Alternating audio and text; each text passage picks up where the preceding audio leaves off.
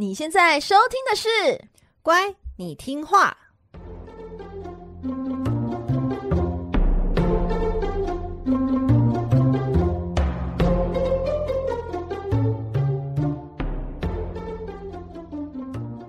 每集介绍一幅名画加一则故事，从故事的关键找出欣赏艺术的线索。只要听懂故事，就能看懂名画。现在跟着我们一起乖乖听话。So full of Vicky。大家好，我是葵花子。嗨，我是佩金。欢迎收听《乖，你听话》。嗨，各位小乖乖们，你们好吗？每集介绍一则故事及一幅名画，希望你听懂故事就能够看懂名画。诶，各位爱慕佩景的小乖乖们，一定都知道他有个个人的频道，叫做“荒谬了点”。嗯，对，最近有点荒废了，荒废许久了点，就荒荒废了点，对，荒废了点。那这个节目就是他平常会分享他生活啊，还有工作中，就是遇到各式各样荒谬的真人真事，都是真的发生过，很荒谬的。但其实“荒谬”这个词呢，是非常有哲学意味的。他首次呢是被诺贝尔文学奖得主，就是法国的卡缪所提出，而卡缪呢，则是从一则希腊神话中获得灵感。那是哪一则神话呢？可以让这位哲学家哎突然蹦出这样子一个哲学意味的想法呢？那个希腊人物呢，就叫做薛西弗斯。薛西弗斯呢，他是古希腊科林斯城的创建者。如果啊，我们追溯他的族谱哦，会发现哦，他其实是普罗米修斯的直系后代。我们之前在节目中曾经介绍过普罗米修斯，他是一位先知先觉的智慧神，因为挑战宙斯的权威而遭受惩罚。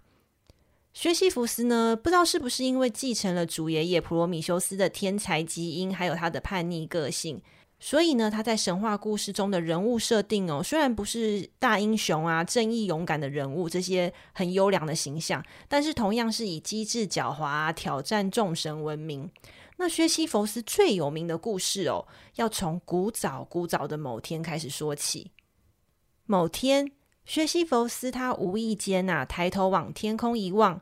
他看到天上啊，有一只巨大的老鹰叼着一位少女，然后往附近的小岛飞去。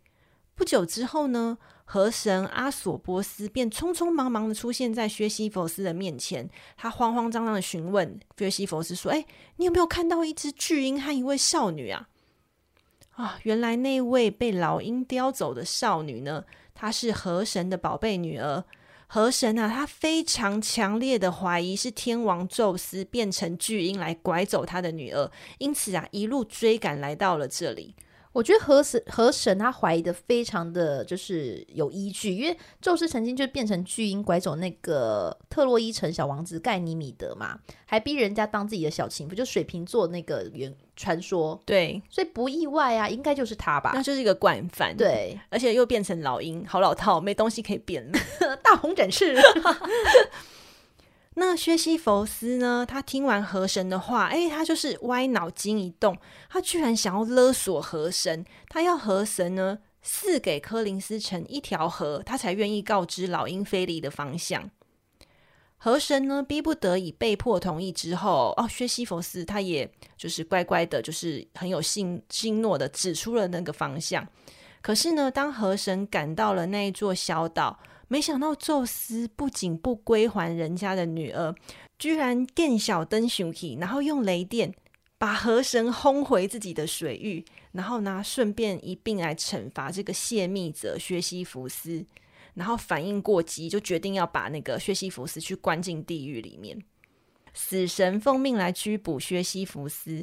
但是呢，薛西弗斯他却一点都不害怕，狡猾的他啊，不肯乖乖就范，假装请死神来示范那个如何穿戴铐住亡灵的锁链，就很就很像空姐如何示范救生衣一样。哦，他想说这要到底要怎么套进去这个锁链，是不是？对，然后也不知道死神哪根筋不对，然后就乖乖的，就是把锁链铐在自己的身上。死神也太……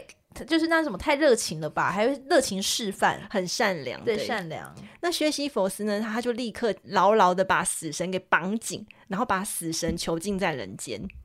那把死神拘留在人间的结果是什么呢？其实啊，就是从此之后再也没有人死亡，那也蛮好的哎，哎，对我们来说很棒，对不对？但是他惹这个行为呢，就惹得两位神明不开心。第一个就是冥王，他向宙斯来告状说：“哎，阴阳的生死平衡被破坏，我们冥界有人力资源缺乏，大家都停止对我的献祭，你你给我想办法处理。”那第二个告状的就是战神，因为呢，他在战场上。原本应该要被砍死的敌人，就是下一刻又活过来，所以敌人不会死的战场，就是对他来说太无聊，太幽默了吧？你说砍了一刀，说哎，我又活过来，啊，对，怎么砍都砍不死。哦，我突然觉得好好好看哦。所以呢，宙斯他就指派战神去抓薛西弗斯，然后他命令哦，薛西弗斯释放死神，然后让指死神去执行他的任务，然后去勾出薛西弗斯的灵魂。濒临垂死边缘的薛西弗斯呢，他依然不肯乖乖就范哦。快断气的时候，他偷偷的、小声的嘱咐他的妻子说：“哎，等我死掉之后，你不要举办任何葬礼，还有祭祀的仪式。你你直接把我的尸体丢到公共广场的中央去。为什么他要这么做呢？因为哦，在希腊中，死人如果没有葬仪，他的灵魂就没有办法顺利的进入冥府，他只能在苦恼河当孤魂野鬼。哦，所以他也是动了一些歪脑筋。对，那在冥府呢，一直等不到薛西弗斯亡灵的冥王还有冥后呢，啊，终于在苦恼河找到了薛西弗斯。那薛西弗斯呢，他就假装非常生气，然后向冥王还有冥后大肆的抱怨说：“啊，都是我的妻子，因为我的妻子没有为我举行葬礼，所以呢，我才没有办法。”乖乖的顺利进入冥府，那薛西弗斯呢？他就假装就是恳求冥王给他一天的宽限的期限，然后让他重返人间去教导他的妻子祭拜的事宜。那冥王和冥后呢就被他说动了，就同意让他重回人间去完成他的葬礼仪式。哎、欸，我觉得这故事啊，你的死神跟这个冥王冥后，为什么这些就是地狱的这些人呐、啊，突然变那么善良啊？他们本来就很善良，因为人家住的很低。对对对，想说，哎、欸，他们应该要说为什么不行？什么？就是他们要 say no 的，就没想到每个都被他说服哎，对，我觉得这就是一个很有趣的事情，就是在天堂，就是在神界的那些宙斯啊，嗯、然后赫拉他们反而常会勾心斗角啊什么的。对，可是，在冥王就是冥府统治的世界，好像每个神都蛮善良的，可能就是生活环境很单纯吧。哦，可能是这样想说，应该没有人会想骗我们，对，没有人敢骗我们。对，哦。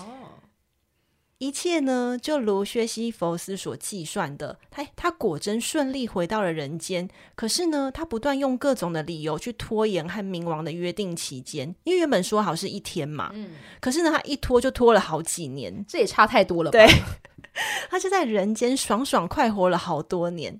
那戏弄冥王一时爽，就惹怒冥王火葬场，这是什么意思？好恐怖哦！这什么谚语？好恐怖！那冥王被薛西佛斯的行为就是彻底的激怒了，然后再度的派出死神去勾走薛西佛斯的灵魂。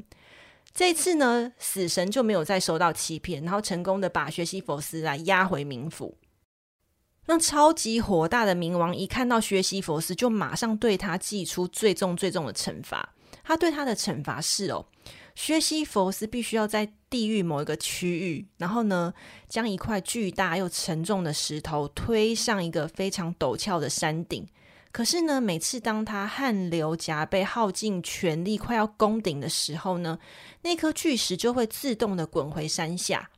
那薛西弗斯呢，就必须要再次的走下山，然后在山底再继续的将那颗石头重新推上山顶。这个一成不变呢，不断循环的惩罚，就是给随机应变、诡计多端的薛西弗斯最大的惩罚，然后要让他永无止境陷入这种毫无意义的努力还有挫折中。薛西弗斯被处罚，推着石头上山，然后石头滚下，然后他又再度的走下山，再把石头往上推，然后再滚下。这种惩罚哦，其实你想想，因为它没有任何劳，没有任何产值嘛，所以基本上是一个没有意义的徒劳。那这种日复一日的反复劳役，其实在某方面哦，其实可以有点像是现代人的生活困境，就像我们每天起床、通勤、上班、下班、进食、睡觉，然后隔天再度起床通勤。其实想想，我们大半辈子就在这种日复一日的例行公事中反复的度过，然后啊，最终通往死亡。所以在西方的语境中，我提到学习佛斯哦，就是指永无尽头又徒劳无功的任务。诶，但是我觉得啊，我听完这故事之后，我觉得学习佛斯他其实就像你说的，他有随机应变。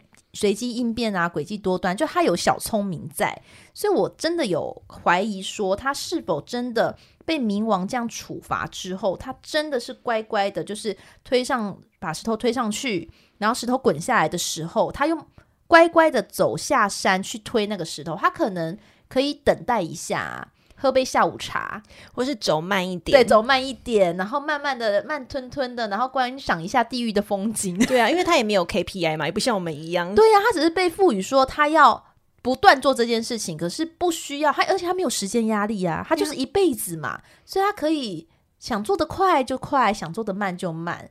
对，所以我我个人觉得他。虽然是做一个徒劳无功的任务，但也许过程之中他可以自己掌握那种压力，所以也许不是那么的难过的事情。就是即便面对这种很荒谬无意义的惩罚，他应该还是会带着他反抗的心情在做这件事情。对，所以你看，你刚刚比喻很像我们人人之通勤上班呐、啊，所以我们中间你看上班的时候，有时候会灌一下网牌，就类似的这样的感觉，就我们也会自己找一些小小的的趣味啦，在这种你知道看似。呃，徒劳无功啊，或是你知道日复一日的事情，要找出这种小确幸。我觉得你，哎、欸，我我，我没有上上班逛晚牌，老板不要听。不是啊，我是想要称赞你，哦哦、因为有时候你不经意问的问题，就是、嗯、我想要称赞你一下，哦、因为卡缪就是曾经对在他的书里面就有也跟你一样想过说，哎、欸，薛西佛斯下山的时候到底在思考什么？所以你、哦、你刚刚提问，其实某方面程度跟。诺贝尔文学奖得主问的问题是一样的。Oh my god！谢谢，但是我可能没有那么高级。我刚刚是直接联想到说，他可能是要喝杯下午茶。卡缪他觉得人生就是有各式各样的荒谬，可能面对老板啊，面对体制啊，面对你的同事啊、朋友等等等，或是你的家人，有各式各样很荒谬的情境会出现。你再怎么努力，都会是徒劳无功的。但是呢，他认为人生中最大的荒谬哦。其实是人生的个体，就是我们在现实生活中付出一次又一次的努力之后呢，可是我们生命呢，终究会走向死亡这个历程。而且最可悲的是哦，我们上一代的人类死亡之后，下一代的人类又会继续重复从生到死这样子的过程，就好像是薛西弗斯他循环不停在推石头这样子的劳动。因为人生如此无望，所以卡缪在《薛西弗斯的神话》这本书里面。他一开头，他就从自杀开始谈起。他觉得，哦，面对如此荒谬的人生，大家是不是应该不要出生，或者是去死一死比较好？哦，天哪，很很悲观哎，好悲观，对不对？那他是不是这样建议大家呢？当然不是啊，如果是的话，就变成禁书了嘛。他认为哦，就是人面对荒谬，还有克服荒谬的作为，不是去自杀，绝对不是去自杀。也不是躲起来唉声叹气，也不是一股脑的不思考的投入宗教的怀抱，而是呢，他希望人是有意识面对到自己很荒谬的处境。你先面对自己的处境之后呢，你才进而起而来反抗他。我们不知道薛西弗斯在推石头的时候心里在想什么，但是卡缪呢，他很乐观的深信薛西弗斯就是一个勇于反抗的勇者，尤其是他走下山那一段路程中。他称赞他说：“薛西弗斯在这个众神世界中是一个非常小人物，他无力对抗却又反抗。他清楚地明白自己生存的环境是如此的悲惨，这正是他走下山时不断在思考的事情。就是说，他下山的时候就不断面对的啊，我现在是处于一个很荒谬的状况。这个清晰的洞见折磨着他，却同时也是他的胜利。只要人能够蔑视命运，就没有任何命运是不能够被克服的。”就是说，当你正视到你现在身处的荒谬的处境，你就会可以克服你心里的那种忧虑。所以他卡缪说，人要去反抗，其实首先要反抗的不是对外对外在社会的一些反抗，比如说叫你去反政府啊、反权威啊、反体制，而是你第一个要反抗的是心里在面对这些荒谬处境时所产生的焦虑还有绝望。嗯，当你面先从心里克服了这些呃焦虑和绝望之后，你才能够好好的去审视自己的处境，然后去创造。自己生命的价值。对，这里让我想到了一件事，就是呃，上班族就有很多每天开不完的会议，然后或是有一些会有一些是呃，你记得我们同个公司有某一个一些会议呢，是非常非常的就是冗长的。然后我记得呢，你刚刚那种冗长的会议中就很像徒劳无功，最后没有一个结论嘛，每次都在可能老板在讨论啊讨论，可是没有一个结论。这时候呢，身为上班族的我们，我记得就有一个人。他也就是在这边得到了一个开始，他就开始记录下他觉得老板讲过最荒谬的话，并且 他，就是一一记录，一一记录，然后在他就觉得把这个本来很冗长没有意义的会议呢，变成了一个他集结了老板的这个智慧语录。我觉得不知道为什么讲完你讲这故事的时候，就觉得哎，这个人也做到了。所以他也是学习佛斯，但是他已经想出了反抗的方式。对，他想到反抗方式，就是把老板说的一些呃所谓的智慧语录，把它写下来，然后跟所有大家分享，大家会会心一笑，然后大家会觉得说，哦，这个会议可以找到一些不错的，你知道，可以让它延续的，你知道，好玩的事情。嗯哎，我觉得这样子听你一讲，好像卡缪那种原本很沉重啊，然后那种哲学观，一瞬间套用在现实生活中，就变得很很风趣、很幽默。哎，哎，我跟你说，我我真的有一次就是去，哎，不知道什么事，反倒是去布拉格，然后看了一个卡缪的特展。等一下，你为什么会做这么文青的事情？没有，我跟你讲，因为就是自己一个人去，所以就是什么地方就是没有一个，你知道，就是。没有一个限制说，哎，一定要去哪，一定要去哪，反正看到哪里有什么就去了。布拉格跟卡缪这个组合，哎，莫名其妙，那么漂亮的，对不对？呃，可是我就进去，我反正我跟你讲，我记得我就是去了那个特展之后，我看完的一个感想就是，卡缪离我越远越好。哎。我们刚刚才讲完，就是卡缪的生活怎么如何落实在日常生活中。对，然后可是我记得我当下看完是我在那么优美的国度，然后我看一个那么沉重、需要意义、那么不断想人生意义的这样子的一个哲学。哦，对我来讲，我真的压力太大了。所以我看完那个展的时候，我其实心中是充满了一些小小的懊悔，因为我觉得为什么要进去看，然后完全。破坏掉我这个优美在优美国度的一个心情，你知道吧？在度假的感觉。嗯，可是人生真的走出来的那一刻，我真的觉得卡缪离我越远越好。在这个短暂的时候，因为越一直想这种，你看他说什么？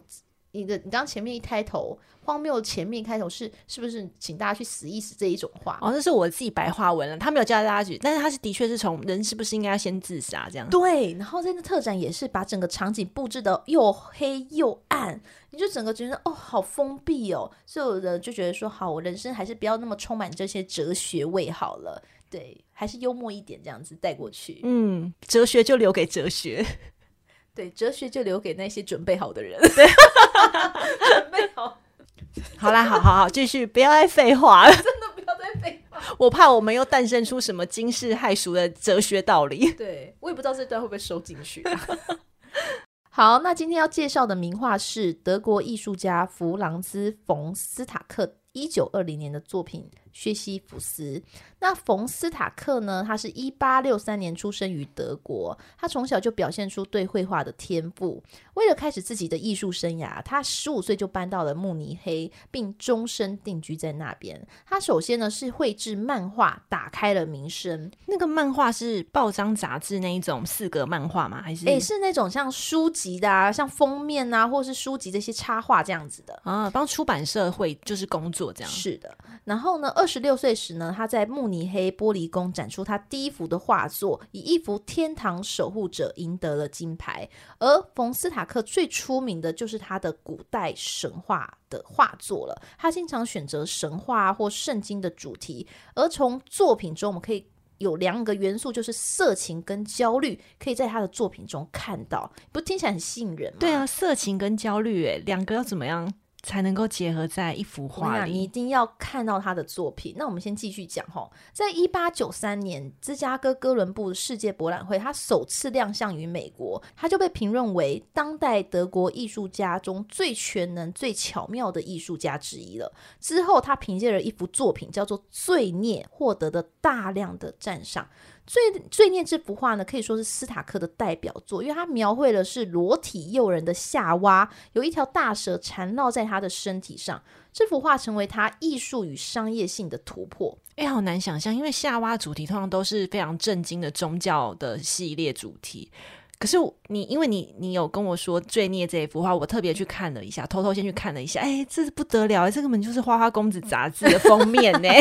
对，你说怎么怎么会把这个圣剑主题描绘成这样，对不对？非常的，真的是诱人又令人焦虑。对，而且你就是他说的，他的作品有两个元素，就是色情跟焦虑，嗯，很特别。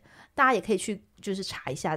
后来呢，在一八九五年，就是他三十二岁的时候，冯斯塔克呢开始在。慕尼黑学院教授绘画，也在两年后结婚了。那冯斯塔克在晚年呢，依旧有很高的声望，继续教画，而且被授予了贵族的头衔。他于大概在六十五岁的时候，最后因为那个心脏病发而去世。在他去世时呢，他被纪念是慕尼黑伟大时代最后一位艺术王子。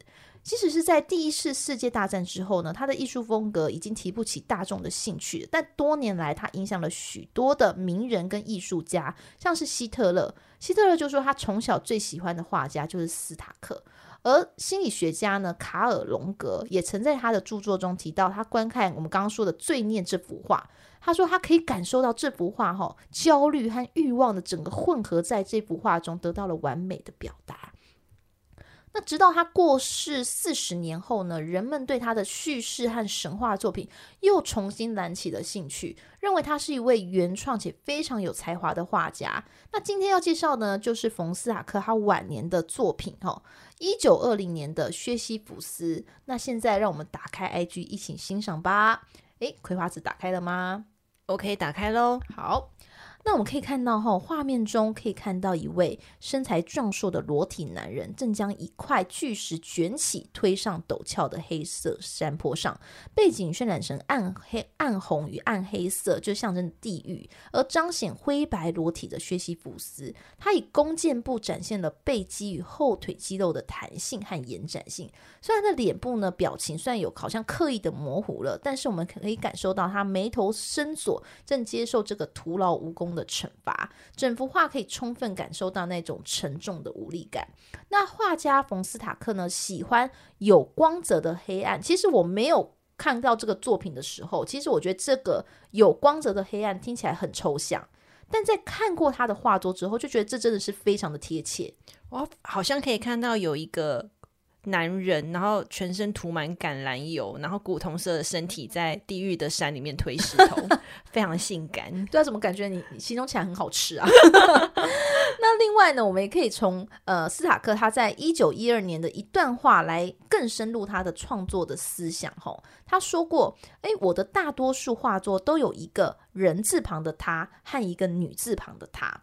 我想颂扬男人的力量和女人的柔韧。”而这幅画绘制在第一次世界大战之后，他因而选择这个作这个作品的主题，可能也传达了自己惋惜啊，人们对他的艺术关注已经越来越不高，越来越艰巨了。因此，可能就是借由这个主题来产生对自我的批评或自我的当时的状态的审视。他可能就觉得说自己可能每天日复一日在做的这个艺术的创作，也可能像徒劳无功一样。嗯，而在搜寻资料的时候呢，我们也找到了。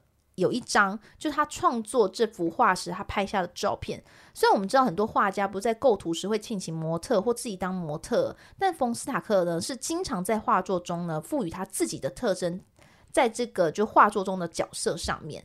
那这幅画呢，就是我找到他这个。我会把它放在 IG 上跟大家分享一下。所以你说他找到这个模特的拍照是他本人的裸体背影吗？没错，是他本人的裸体背影。而且以他当时这样子的话，他应该也是五十多岁喽。大家到时候去看一下，其实保持的真的不错哦，屁股还是蛮翘的。对，还算不错哦，嗯、所以跟大家分享。那薛西弗斯推动巨石的形象呢，其实具有非常高的辨识度。那基本上呢，就是一位推动或扛爆巨大石块的裸男。但要特别注意的是，我们二十八集有。介绍过那个擎天神阿特拉斯，他其实也是有点类似的姿势，因此欣赏艺术作品时呢，要注意观察一些细节，就是诶，薛西弗斯他推动的是巨大的石头，但是阿特拉斯他扛的是巨大的天球，天球上偶尔会有一些星座图案，就会比较好区分了。嗯，好，这一集节目呢，我们来到了第二十九集嘛，那下一集三十集呢？嗯、呃，就是我们希腊神话主题的最后一集了。然后呢，在第三十集的时候呢，我们有一个重大的事情想要跟各位小乖乖宣布一下。再请各位准时收听哦。好，那今天和大家分享的名画呢，会放在我们乖你听话的 IG 和葵花子的部落格上。诶，大家一样可以在 Apple Podcast 帮我们按赞哦，按赞五颗星，跟我们留留言呐、啊，任何建议都可以。如果你觉得我们节目不错的话呢，愿意给我们一些创作上的赞助跟鼓励，我们都会非常感激的。欢迎大家追踪我们的 IG。IG 部落格以及赞助链接一样放在本集 Podcast 的资讯栏中哦。那请大家周四继续收听这个频道是乖你听话，我们下集见喽，拜拜，拜拜。